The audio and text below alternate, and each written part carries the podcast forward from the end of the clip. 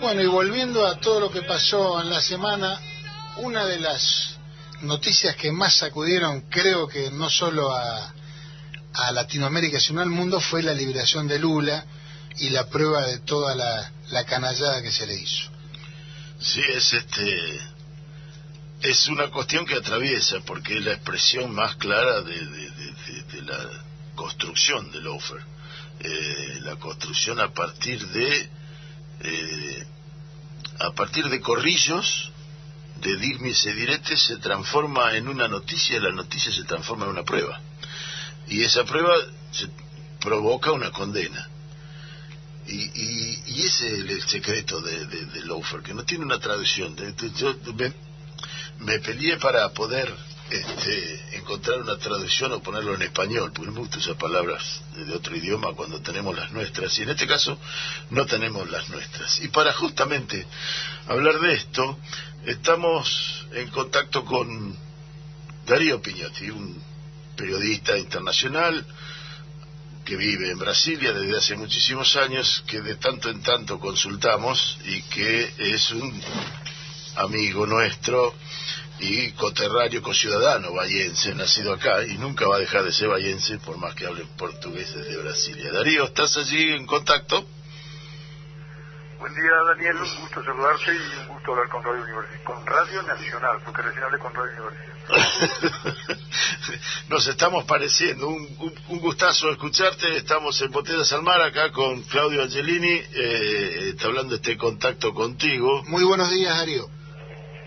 Claudio, un abrazo. Un gusto saludarte. Eh, y una noticia que, que empezamos medio de atrás y la idea era empezarla de atrás, pero este sábado nos está dando una novedad. Eh, Lula ha sido vacunado en el día de hoy y se aplicó la vacuna. En efecto, nada de lo que haga Lula está fuera de la política y haberse vacunado es parte de su retorno, eh, no sé si triunfal, porque el tiempo dirá, pero sí monumental a la política desde este miércoles. Y un poquito de triunfo tiene, el, el, dar por tierra y anular los procedimientos tiene algo de triunfo. Ahora, este Lula aplicándose la vacuna, la vacuna Lula tiene más de 60, es una cuestión obvia.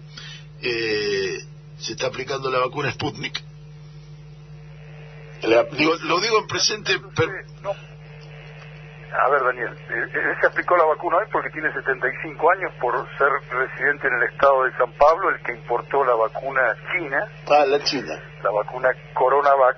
Y hasta hoy la agencia sanitaria bolsonarista no analizó la vacuna Sputnik por razones geopolíticas, solo por esas. Pero el haberse vacunado tres días después de su retorno a la política, en virtud de, como imagino que ustedes ya habrán tratado el tema, no quiero redundar, de una decisión del Supremo Tribunal Federal que le restituyó los derechos políticos de una forma resumida y haciendo un pequeño asterisco, esto va a seguir, no terminó, porque esa decisión del Supremo Tribunal irá al plenario de esa máxima corte, por lo cual hay muchos jueces y muchos expedientes por delante. El, el caso es que Lula vuelve a ser un hombre político por entero y que su vacunación está vinculada con el primer discurso pronunciado el pasado miércoles en el que tuvo como blanco al presidente de este país montado fundamentalmente en la crisis sanitaria y especialmente en la guerra de Bolsonaro contra la vacuna, guerra que está perdiendo el presidente brasileño, y por eso aquello de que hoy, al haberse vacunado, dio no solo un tomó una decisión no solamente sanitaria, sino política. Lula y la vacuna son una cosa, Bolsonaro y su asociación con la bacteria, con el virus, del otro lado. Es algo muy interesante lo, lo, que planteas eh, en, en, un, en, una personalidad como, como, pública como Lula que trasciende a Brasil eh, significativamente. En lo doméstico estamos viendo algo parecido en el que aquellos que no se inscribieron para ser vacunados se quejan porque no los llaman para vacunarse. Es un poco la síntesis de lo que pasa en la Argentina, como para generar ruido. Eh, ¿Cómo pensás que llegamos a una situación en que una vacuna sea una cuestión geopolítica? Porque tal vez estemos en en el imperioso desafío de analizar las nuevas armas geopolíticas, ¿no? Y, cómo se hace geopolítica y cómo se hace juegos de guerra, se hacen juegos de guerra en el siglo XXI. Bolsonaro, que es un personaje del siglo XX, de la Guerra Fría, de la represión y de la guerra contra insurgentes, cree que esta, estamos frente a un combate en el que la solución es movilizando al ejército y a los parapoliciales contra un levantamiento popular. Es lo que ha dicho toda esta semana.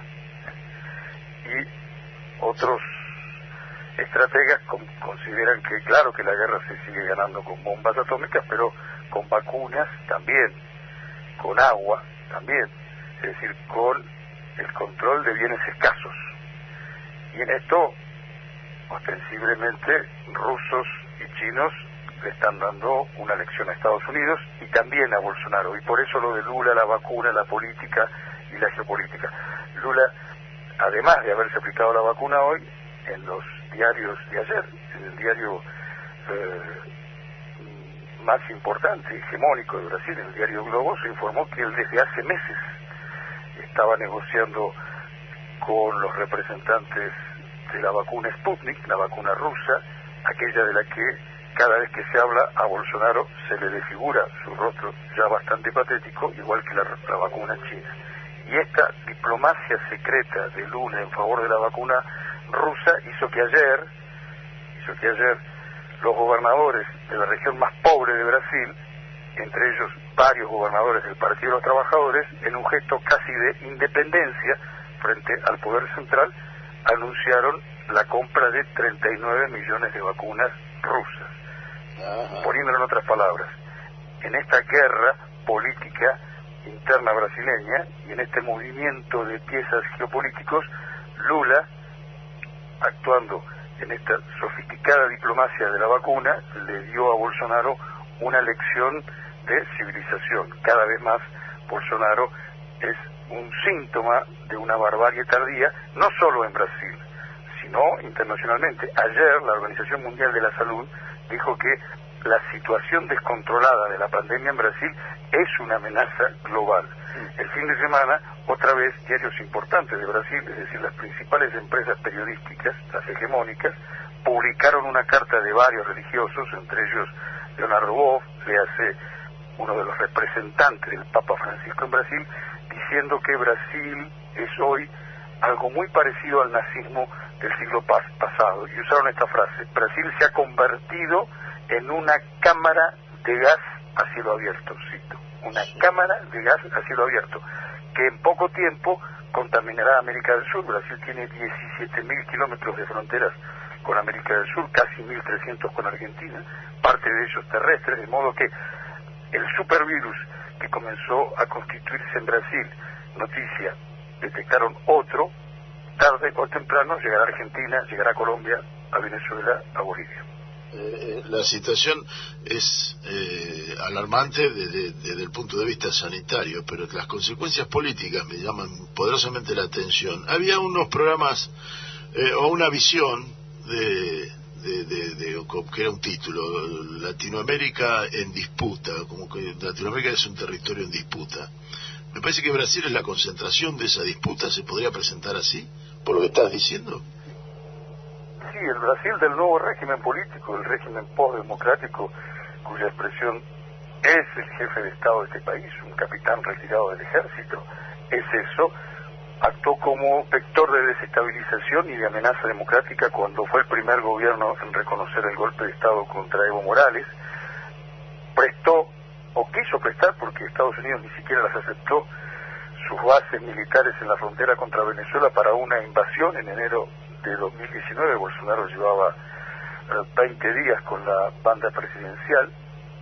Posteriormente conspiró para que no pudiera ser electo Alberto Fernández en las elecciones argentinas de 2019, de manera que, ciertamente, este Brasil de Bolsonaro, este Brasil postdemocrático, es, una, es un factor contaminante en lo sanitario y en lo político. Y asterisco, aguarden la llegada de Bolsonaro el 26 de marzo a Argentina para saber si respetará las normas del protocolo sanitario y si llevará barbijo, si llevará tapabocas, porque su hijo y vocero oficioso, el diputado Eduardo Bolsonaro dijo que el barbijo es algo para guardarse en el trasero. Y Bolsonaro nunca participa en protocolos, en audiencias públicas, en ceremonias con barbijo porque, y aquí al presidente, el barbijo es peligroso porque puede traer efectos colaterales. Y además, eso lo sabemos aquí en Brasilia, usar el barbijo en el Palacio Presidencial, en el Palacio del Planalto, es algo no permitido y ya hay en el Palacio del Planalto, esto es entre generales, mozos, asistentes, más de 200 contaminados con el COVID. Darío, te hago una pregunta y ahora apelando más a la sensación de piel que, al conocimiento político. La nueva aparición de Lula, ¿qué, ¿qué, ha generado en el pueblo brasileño? En principio un, un impacto, un... Brasil no es México, aquí no hay terremotos, pero lo que ocurrió el lunes pasado se pareció bastante cuando la Suprema Corte dijo que se le restituían los derechos políticos. Hubo una gran convulsión. Las primeras encuestas de opinión indican que Lula ya es un candidato, no podemos decir victorioso, faltan 50 años para las elecciones del año que viene en Brasil, porque los tiempos políticos aquí son eh, muy intensos, pero sí que Lula es el único que le planta cara electoral a Bolsonaro, incluso un día antes de conocerse la libertad de Lula. La libertad no, corrijo, la restitución de sus derechos políticos. Lula está libre, pero no tenía derecho a hacer política. En una encuesta del diario conservador Estado de San Pablo, con proyección a octubre del 2022, Lula aparecía con 50% de intención de voto y Bolsonaro el 38%.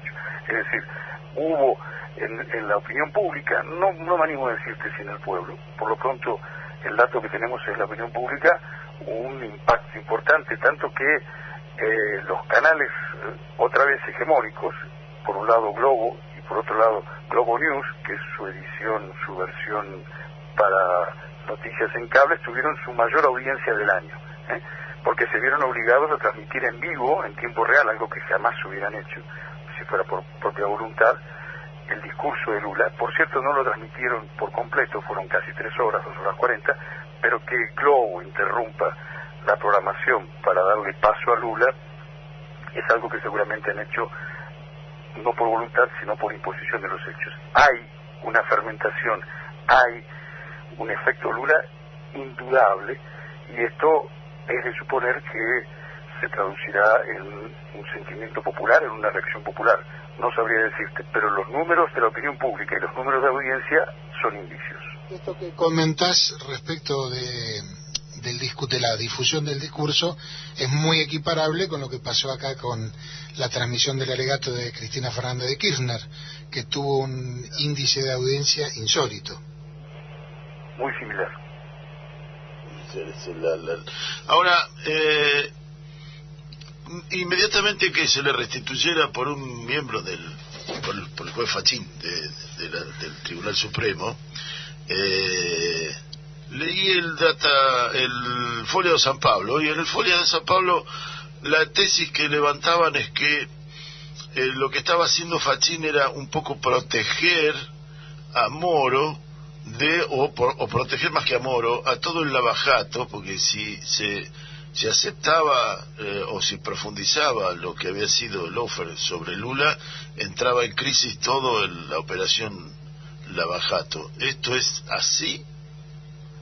Evité hablar del tema porque es una maraña jurídico-política muy difícil de explicar, pero ya que la, traes al ruedo, entremos en el tema.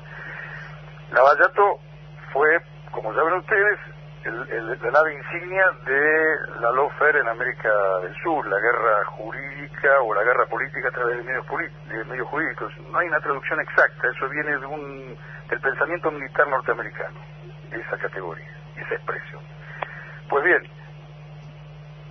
lo que por entonces fuera unánime, Lavallato, y aquel, aquel que en su hora fuera una suerte de héroe nacional, el juez Sergio Moro, premiado por su participación en Lavallato y por la proscripción de Lula, no quiero de vista, de no haber sido por Lavallato, por el juez Moro, Lula hubiera estado libre en 2018 cuando se, se disputaron las elecciones presidenciales, en la que un mes y medio antes de la votación, Lula tenía 18 a 20 puntos por encima de Bolsonaro. ¿Qué otra cosa podía hacer Bolsonaro que no agradecerle a un factor fundamental de su historia, que fue Moro, y lo premió con el Ministerio de Justicia? Pues bien, aquel Moro y aquella Lavallato comenzaron a caer en desgracia, no te digo definitiva, siguen siendo tanto Lavallato como Moro eh, objeto de simpatía por una buena parte del público, pero jamás la que tuvieron porque desde el año pasado, en rigor desde julio del 2019, comenzaron a conocerse grabaciones, es decir, audio y transcripciones de mensajes entre Moro y sus fiscales a través de una aplicación de Telegram, en lo que quedó al desnudo que todo el mundo sabía y que no sabía porque no quería, que Moro fue parte de un boicot, de un sabotaje, de un complot contra Lula. Se dicen cosas, por ejemplo, que trataré de estilizarlas porque estamos en un medio público, pero un, fiscal dice por allí que había tenido una emoción sexual al saber que Lula iba a ir preso. ¿eh? Son el índole de comunicaciones entre los fiscales y Moro. Y Moro hacía su parte. ¿eh? Moro les decía a quién tenían que evitar en las audiencias, cómo hacer para ¿eh? que Lula fuera preso lo antes posible, cómo hacer para que Lula no fuera candidato, cómo hacer para que los abogados de Lula quedaran maniatados, otro dato, ahí se habla clarísimo de que tanto Moro como los fiscales, con el apoyo de la Policía Federal, pincharon los teléfonos de los abogados de Lula, algo que, como ven ustedes, mm, se da de bruces con cualquier eh, proceso que se presuma judicial o imparcial. Todo esto para decir que la caída de la credibilidad de Moro y de Lavallato fue considerable, de modo tal que en el Supremo Tribunal Federal, donde hay jueces esta es una jerga típicamente brasileña, moristas o lavallatistas y jueces no lavallatistas, el que falló el lunes, por eso tantas sorpresas del lunes, es lavallatista. ¿Y lo hizo para qué? Para que la causa sustanciada en el sur de Brasil, en Curitiba, pase a Brasilia por un problema de jurisdicción, no por un problema de nulidad. Es decir, con, con esto, el juez que vos citaste, no lo nombro más porque son muchos muchos nombres propios, lo que buscó como aliado de Moro es que la causa no fuera tachada de parcial, sino que se decidiera trasladarla. Como notan ustedes, es un argumento absolutamente formal ¿eh? y, absolutamente casuístico. Es decir, el Supremo Tribunal Federal anula la causa de Lavallato porque se sustanció en el sur del país y no correspondía. Entonces la traemos a Brasilia. Obviamente, esa versión que da Folia es casi unánime. Folia es un diario conservador. Es casi unánime. Fue un intento desesperado por salvar a Moro y por salvar a Lavallato. Es decir, no fue que Moro actuó con dolo, sino que la causa no tenía que ser en Paraná porque hace mucho frío. Traigan la Brasilia que es clima subtropical, o clima tropical. De manera que es así, es así. Pero la maniobra en todo caso, por eso había decidido no entrar en ella, lo que está revelando es una, una, tensión de poder, es decir, la deslegitimación de Moro y la legitimidad de Lula, que aceptó ir preso sabiendo que era inocente y que desde la cárcel comenzó a dar su batalla política por aquello de la historia me absorberá, como se dijo en los años 50 en Cuba, y la historia lo absorbió. Eh, sí, ahí el, Lula en su en el discurso de más de tres horas al que hacer referencia, yo escuché eh, partes posteriores, eh, hay un hay algo que la prensa levantó, la prensa argentina, afina Lula sobre todo, levanta eh, el agradecimiento particular de, de, Lula al presidente Alberto Fernández y a, al Papa Francisco. ¿Se vio así con, con, fuerza? ¿Es, ¿Es una parte neuronal del, del discurso de Lula o es tangencial en el discurso de Lula. no, no, no fue un argentinismo chauvinista, no, no, sorprendió. Eh, Lula primero tuvo una hizo uso de la palabra en el sindicato de metalúrgicos del ABC, donde él surgió como líder metalúrgico en los años 70, ¿eh? y desde donde él se despidió cuando fue detenido y o secuestrado por la Policía Federal en abril de 2018. Es decir, es un lugar cargado de simbología y de memoria política. Pues bien, ahí comenzó, habló por cerca de 40, 50 minutos hasta que llegaron las preguntas y la conferencia de prensa. Y ciertamente sorprendió, sorprendió que Lula, no, no sorprendió porque esto fue inesperado, pero sí el énfasis y el lugar que, que le concedió a Alberto Fernández primero en la lista de agradecidos, antes, por ejemplo, que a sus compañeros del Partido de los Trabajadores, antes que a los campesinos sin tierra que fueron eh, fundamentales en la vigilia durante 580 días en la cárcel de Curitiba, en realidad en la superintendencia de la Policía Federal en Curitiba, y fue muy elogioso y además muy en un elogio muy detallado. ¿eh? recordó cuando Alberto estuvo en el presidio de Curitiba, en la superintendencia de la Policía Federal, en plena campaña mm, de julio de 2019, es decir, a pocos meses de los comicios argentinos, que el propio Lula, esto lo recordó él, creo que de esto no, no había una versión dicha por él en primera persona, le, habría, le, recomendó, él lo dijo, hablaba de sí mismo, le recomendó en esa reunión en la celda que no diera un discurso a Alberto a su, al salir del presidio porque lo pudiera perjudicar en la campaña con Macri y que la respuesta que recibió de Alberto es no importa nada lo que diga la derecha y es, es, este, históricamente así nosotros cubrimos aquella visita de Alberto eh, y es cierto que él nos había dicho antes que iba a hablar y en efecto lo hizo y en efecto lo hizo y después citó que, que Alberto Fernández fue el primer la primera persona el primer personaje internacional en telefonearlo el lunes pasado cuando se supo de eh, la decisión del Supremo Tribunal. Y luego a la segunda persona que le agradeció fue al Papa Francisco, en efecto, porque el Papa Francisco le envió un presente, le envió un rosario de presente cuando Lula estaba detenido. Lula es un católico practicante. Y luego, posteriormente, fue aquel recibimiento, aquella audiencia que el Papa le concedió en el Vaticano en febrero de 2020 de manera que la, actitud del Vaticano, del Vaticano, corrijo, del Papa Francisco, ha sido perseverante en favor de Lula.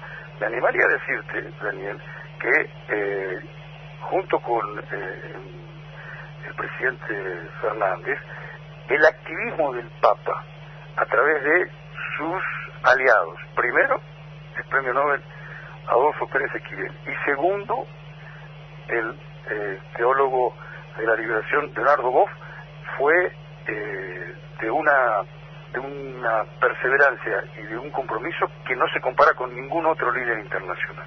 Eh, el Papa es un aliado de Lula y ahora mucho más, si ya lo fue mucho, en esta resistencia por la recuperación democrática en Brasil, lo sigue siendo. Eh, bueno, el Papa Francisco está cumpliendo ocho años de, de haber sido nombrado Papa. Eh, el sábado que viene hablaremos sobre el tema. Pero me parece que es un gran aliado de, Latinoamérica, lo que pasa es lo que estaría sintetizando eh, en su política exterior hacia nuestro continente, un continente en disputa. Y en ese continente en disputa, y ya para ir cerrando, que te estamos exprimiendo demasiado, te quisiera llevar un ratito a México, de lo que sé que tenés raíces personales profundas en, eh, en México y que, eh, que, fue la visita de Alberto Fernández a, Ángel Manuel López Obrador eh, durante los aniversarios de la independencia en México, la celebración del Día de la Bandera. Eh, ¿Cómo lo ves esa, esa relación, esa construcción de la relación y puede Lula entrar en ese trío? nos retorna al, inicio de esta conversación. Eh, otra vez la geopolítica y en este caso no factores de guerra o bacteriológicos o de apropiación o distribución de recursos escasos, sino de la diplomacia de la paz y de la diplomacia de la democracia. El encuentro eh, en el que el anfitrión fue el presidente Andrés Manuel López Obrador de, y Alberto Fernández ciertamente se inscribe en, ese, en, esos movimientos que no son solo protocolares. Algunos medios, algunas agencias eh, trataron desde mi perspectiva con cierta frivolidad, ¿no? con aquello de que no resultaron de esto acuerdos que alguna prensa, fundamentalmente la más volcada hacia el mercado, no arrojó resultados concretos. Desde mi perspectiva sí que los arrojó. desde el intento de asesinato y liberación de Evo Morales en Bolivia, el eje México-Buenos Aires se demostró ser un eje fáctico, real. ¿eh? La liberación la, liberación de Evo Morales, que pudo ser rescatado y trasladado a México con la participación mm, del gobierno argentino, de diplomáticos argentinos y la cobertura internacional del gobierno argentino denunciando lo que estaba ocurriendo, es un caso palmario de que no se trata de un vínculo o protocolar o discursivo. Y en, en una operación en la que Bolsonaro tuvo nada que ver porque Bolsonaro había sido precisamente el primer gobierno en reconocer el golpe de Estado. Allí se comenzó a fraguar un vínculo importante que tiene como contracara a Bolsonaro sus alianzas con la ultraderecha de América Latina, especialmente con América del Sur. En primer lugar, te diría, con el gobierno de Paraguay y en segundo con el gobierno de Colombia. Pese a que ambos presidentes, pese a que ambos presidentes no terminan de comprender hasta dónde llega el cuadro político, ideológico y psiquiátrico de Bolsonaro. Es decir, los gobiernos de Colombia y los gobiernos de Paraguay, disculpame esta digresión, son aliados de Bolsonaro, pero temen, temen la estabilidad mental del presidente brasileño. Bueno, aquel encuentro en el Distrito Federal eh, se enmarca en ese, en ese, en esa estrategia.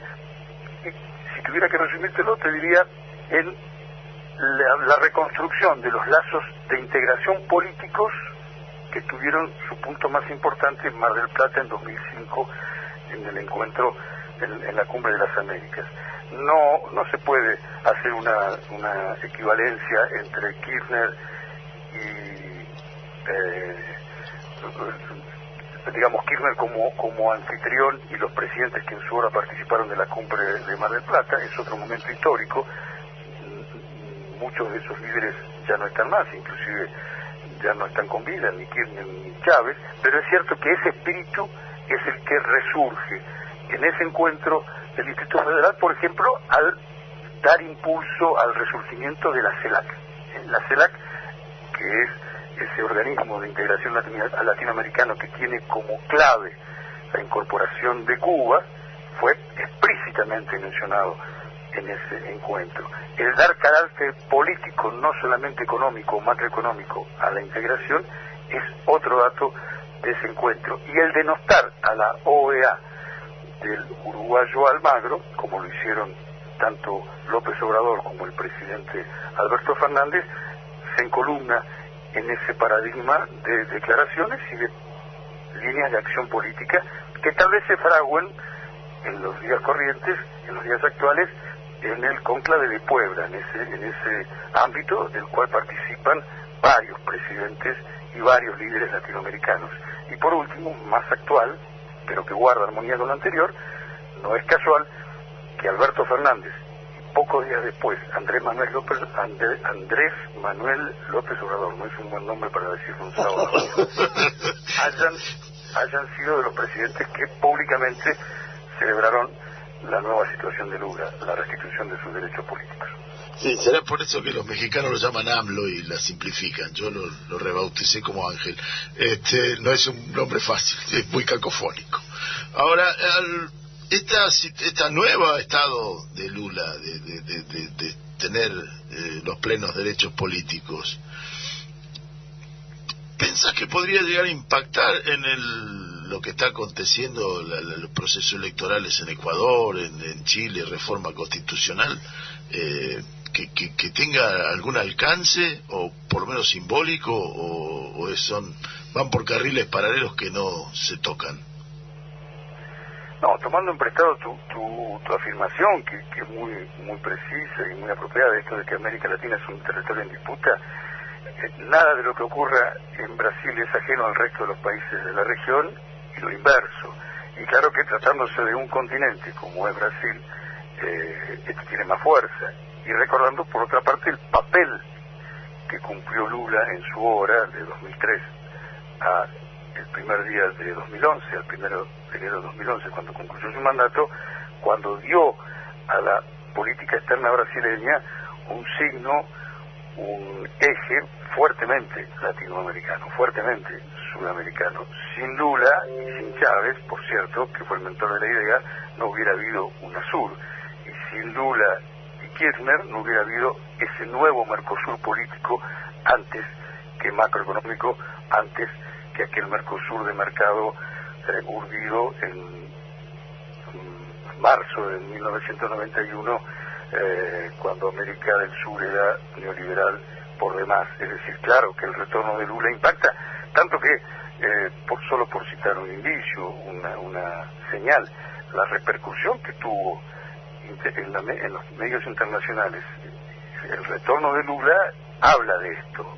Primero en los países de América del Sur y de América Latina, donde fue portada de varios diarios y si no, fue uno de los temas más importantes en sus secciones internacionales, pero también en Europa y en algún grado también en Estados Unidos. Es decir, la dimensión de Lula solo podía ser eclipsada en mérito a un régimen no democrático y a su proscripción política. Lula estuvo prohibido de la política por razones de fuerza y por un régimen anómalo. Lula por entero, Lula actuando, tiene unas dimensiones que como se nota, insisto, en la cara de Bolsonaro, eclipsan a cualquier político, por lo menos en Brasil. Y esa, esa estatura explica que probablemente, tal vez no de forma directa, pero sí de forma indirecta, porque en tanto comience a haber un cambio de viento, no sé si será suficiente, no sé si esto alcanzará para recuperar la democracia en Brasil, pero ese estado de situación indudablemente impactará en nuestros países, impactará en la región. Por ejemplo, los delirios intervencionistas de Bolsonaro en Venezuela van a ser acotados, indudablemente, no solo por la presencia de Lula, sino por la presencia de Joe Biden en Estados Unidos también. Y este es un dato que hace a la paz, y, la disputa sigue en el, en el territorio político, el detalle de la locura tipo Bolsonaro, que detalle, la, la disputa política perdida se puede transformar en violencia explícita, ¿verdad? definitivamente, es decir, no, no dar a Bolsonaro por derrotado, porque además la disputa de Bolsonaro, insisto, él es un teniente, Lula fue muy feliz en recordar esto, y ningún político en Brasil se anima, en realidad Bolsonaro nunca fue capitán, él es un teniente jubilado, jubilado a las corridas porque fue denunciado con pruebas ¿eh? en la justicia militar brasileña de que estaba organizando atentados con dinamitas, con explosivos, en cuarteles, en una especie de reivindicación salarial a la Bolsonaro, porque lo cierto Bolsonaro se identifica con la mano de obra desocupada de la dictadura brasileña. Lula se lo recordó, que Bolsonaro es un teniente. Su ascenso vino después de su retiro, y tenía menos de 35 años. El teniente Bolsonaro, dicha sean las cosas en su real dimensión militar, es un extraviado de la Guerra Fría y un extraviado de la guerra contra insurgentes. Pero cuidado, cuando de tu lado están los generales, ¿eh? cuando de tu lado están las Fuerzas Armadas, como lo están en Brasil, ¿eh? aunque sea con alguna disidencia no mucho más que protocolar, y de tu lado están las milicias parapoliciales, tu poder de fuego es extraordinario. Por eso, en la semana que hoy termina, Bolsonaro citó no menos de cuatro veces la palabra golpe de Estado, estado de sitio, en conversaciones muy confusas que todos interpretan aquí como insinuaciones de que el régimen, lo que queda del régimen democrático puede acabarse con un golpe a la Bolsonaro, que acá será llamado el golpe institucional, como suele llamarse en Brasil, pero estas son invenciones brasileñas. En Brasil los golpes son blandos y el viento no destaina. Los golpes son golpes. Y eso es lo que se estaría urdiendo. Bolsonaro no disimula eso, porque además de esa manera convoca a sus falanges, eh, a sus grupos parapoliciales y a los fanáticos evangélicos que están dispuestos a dar la vida por su Mesías. Fantástico, Darío. Nos dejaste preocupados, masticando y un viso de esperanza de una reformulación de la CELAC a nivel global, eh, a nivel continental. Darío, te agradecemos mucho tu tiempo, eh, tu expertise y mantenemos el contacto. Recibí un muy fuerte abrazo de nuestra parte. Otro para ustedes y un abrazo a Radio Nacional. Hasta la próxima. Hasta la próxima. Chao, chao.